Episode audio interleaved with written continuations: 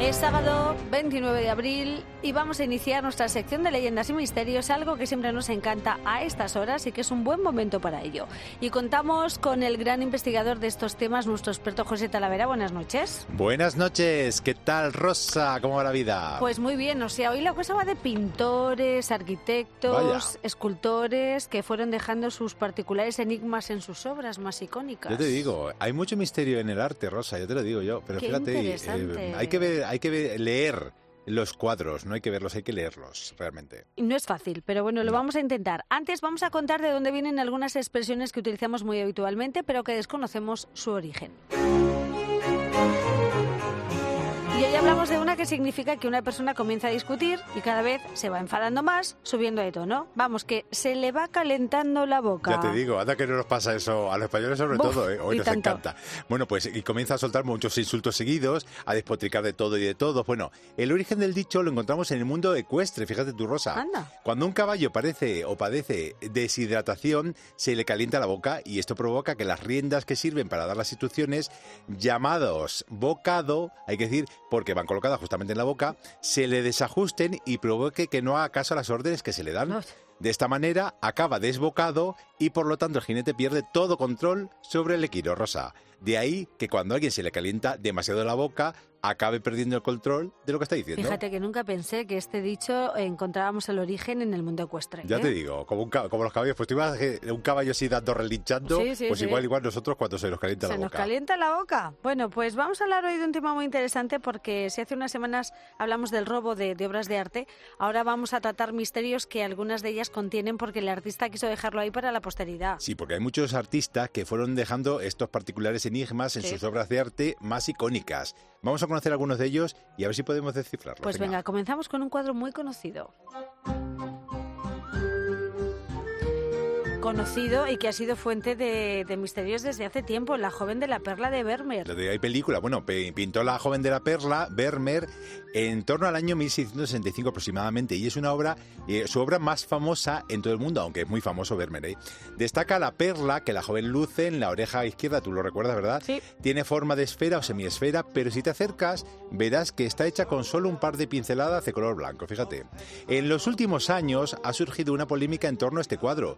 ¿Y si la famosa perla que da título al cuadro no es una perla? Ya. ¿Sabéis? El pintor holandés Vincent Icke se lo preguntó hace unos años. Para aclarar sus dudas, decidió realizar un estudio científico sobre el tema y en 2014 llegó a la conclusión de que se trata de una esfera de metal. No es una esfera porque el tamaño es demasiado grande para ser Claro. una perla natural. Efectivamente. Y por otro lado, el aspecto de la chica hace mujer sencilla y no de la alta sociedad, por lo que es difícil que llevara puesta una joya tan cara, Tan cara. y tan poco común. Efectivamente. Además, el color no se parece para nada al del nácar de una perla y el brillo que produce parece más bien un reflejo metálico como de espejo. Así que lo más probable es que se trate de una chapa esférica de un metal pulido como plata o estaño. Además, si nos fijamos, no hay nada que sujete la esfera a la oreja, por lo que es imposible que sea un pendiente. Pues tienes razón. Muy Ala. interesante. Ojito que nos vamos al Parque del Retiro.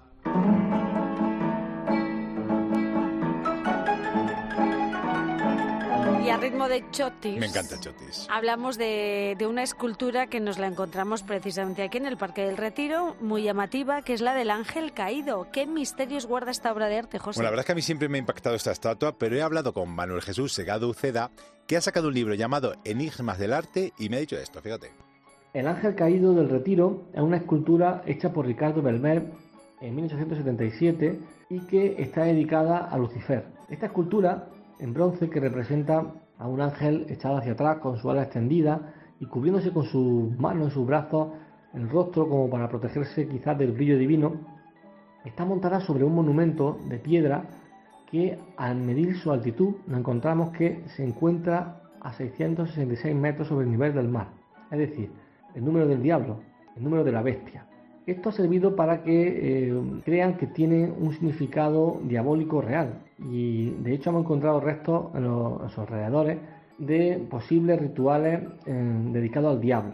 Además también existe la creencia de que bajo este monumento o en torno a él hay una puerta que lleva hacia el infierno. ¿Realidad? ¿Casualidad? No lo sabemos.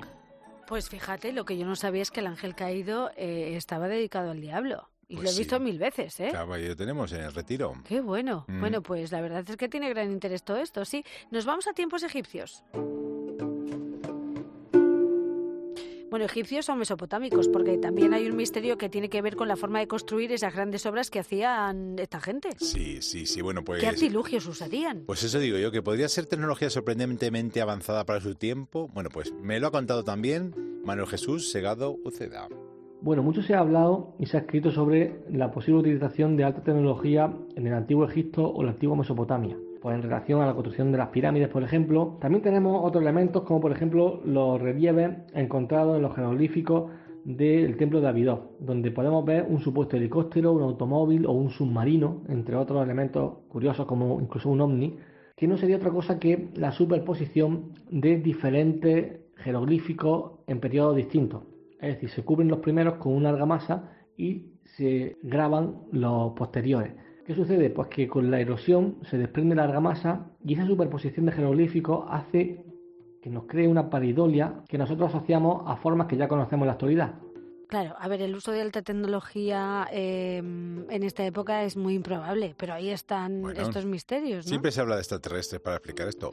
Los hay- no, realmente es la explicación que da todo el mundo, ¿eh? Todo el mundo que cree en los extraterrestres, claro. Sí, sí, sí, sí, Sí. Bueno, cambiemos de asunto y nos vamos a un cuadro bastante conocido. De uno de mis artistas y pintores favoritos como es Van Gogh, Maravilloso. Que bueno, sus cuadros también tienen su misterio. En concreto hablamos del cuadro de la terraza de, de café por la noche. Bueno, pues hay que decir que Van Gogh era un pintor muy visceral y repleto de fuerza y rabia en su interior, que lo demostraba teniendo una producción de cuadros tremenda. Bueno, hizo de cuadros una exageración. Sí. Bueno, el cuadro que refieres, pintado en Arles, hay que decir, refleja una reunión bastante grande en una terraza en una noche Qué estrellada. bonito es. Es precioso y cautivador, hay que decirlo. Sí, sí. Pero el misterio está en la gente que lo compone. Si nos ponemos a contar detenidamente, hay en la mesa 12 personas, concretamente, fíjate. De esas 12, una está en pie, se ve de blanco y está claramente diferenciada de la vestimenta del resto, pues viste una especie de túnica.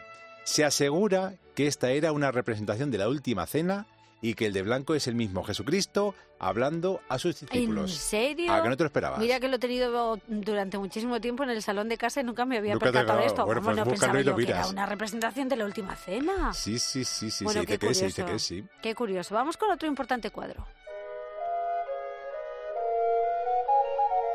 Vamos a hablar también de un cuadro cautivador y misterioso, tal vez el más misterioso de todos.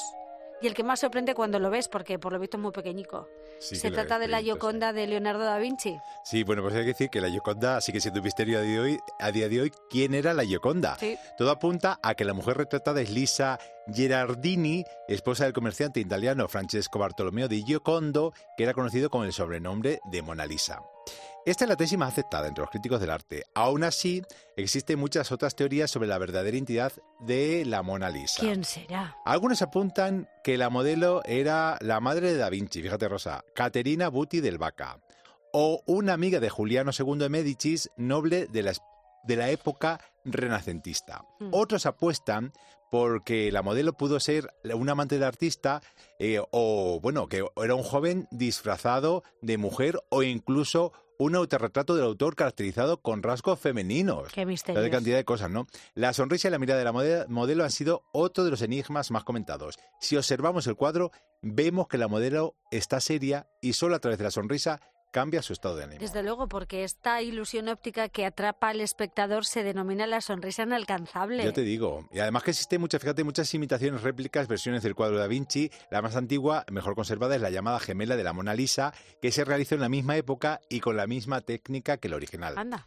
Posiblemente esta réplica fue realizada por uno de los discípulos de Da Vinci y puede visitarse, atención, hoy en día en el Museo del Prado de Madrid. Que todos pensamos que es la, la original, pero no lo es. No es. Y en sus casi 500 años de vida, la Mona Lisa se ha convertido en un icono popular que ha inspirado a muchos artistas como Dalí, Marcel Duchamp, Fernando Botero. Todos han, digamos, utilizado como modelo para sus retratos. La fama del cuadro en la actualidad se debe, en parte, a un intento de robo en 11. El delito se convirtió casi en una cuestión de Estado y tras ser recuperada la Gioconda se convirtió en una atracción mundial. Desde luego que es un icono popular seguido por muchísimos fans. ¿eh? Yo te digo, a que mí... los tiene por todo el mundo. Bueno, sobre todo chinos, porque yo cuando fui no me dejaban verla. Tuve que dar empujones para poder Pero pasar. es que es difícil verla, ¿eh? Con tantísima gente como hay. y Vaya, luego lo vaya. chiquitica que es el y cuadro. lo lejos que está, porque y te pones una está. valla, bueno... Y luego tienes un cristal, en fin, que Sí, es, sí, es sí, complicado. Es un poco decepcionante cuando vas a verla. ¿eh? Bueno, pero mola, mola verla, sí, a mí me gustó. De París. Bueno, eh, vamos con otro cuadro mítico. Vamos a hablar, a desvelar algún misterio del Ángelus de Millet, que tiene también mucho misterio. Bueno, pues he aprovechado para que nos lo cuente Manuel Jesús Segado Uceda, que lo explica muy bien en su libro Enigmas en el arte. Esta retrata una escena en mitad del campo donde vemos retratada a una pareja entre la que se encuentra eh, una cesta depositada en el suelo. Dalí también se eh, obsesionó tanto con esta pintura que hizo diferentes estudios, diferentes ensayos sobre ella y consiguió que le hicieran una prueba de rayos X a través de la que se pudo ver que debajo de la cesta había un objeto que habían pintado previamente, parecía una caja. Pues eh, lo que se dice es que puede ser que esa familia, esa pareja, no estuviera rezando el ángel, sino que estuviera asistiendo o enterrando a su hijo pequeño que había muerto, pero que por la crudeza de, esa escena, el representante de Millet le dijera que bueno, aquello no lo iba a comprar nadie. Entonces el pintor parece ser que sobre ese ataúd pintó esta que podemos ver en la actualidad. Fíjate qué difícil a veces es interpretar el arte, ¿eh? Yo te digo. Y Pues lo sí. que y qué pensaría el pintor en su momento Sí, sí, o sí. el artista. Desde luego, me he quedado muy fascinada. Me quedo con ganas de más, ¿eh? Bueno, vamos a conocer ahora en un minuto poco más la vida, milagros o misterios más llamativos de algunos de los personajes, momentos o lugares más importantes de la historia. Y vamos a hablar esta noche sobre un caso muy extraño y es la desaparición de Jimmy Hoffa, el conocido jefe del sindicato de camioneros de Estados Unidos. de cual hizo una película Jack Nicholson, hay que recordarlo. Bueno, Sí. pues el jefe de los Teamsters, eh, este hombre fue visto por última vez el 30 de julio de 1975 frente a un restaurante del área de Detroit. Desapareció por completo y de vez en cuando el FBI investiga a ver qué pasó. De hecho, la última investigación fue en un campo cerca de Detroit en junio de 2013 porque un presunto mafioso, Tony Cerilli, dijo que allí estaba, había sido golpeado con una pala y enterrado allí.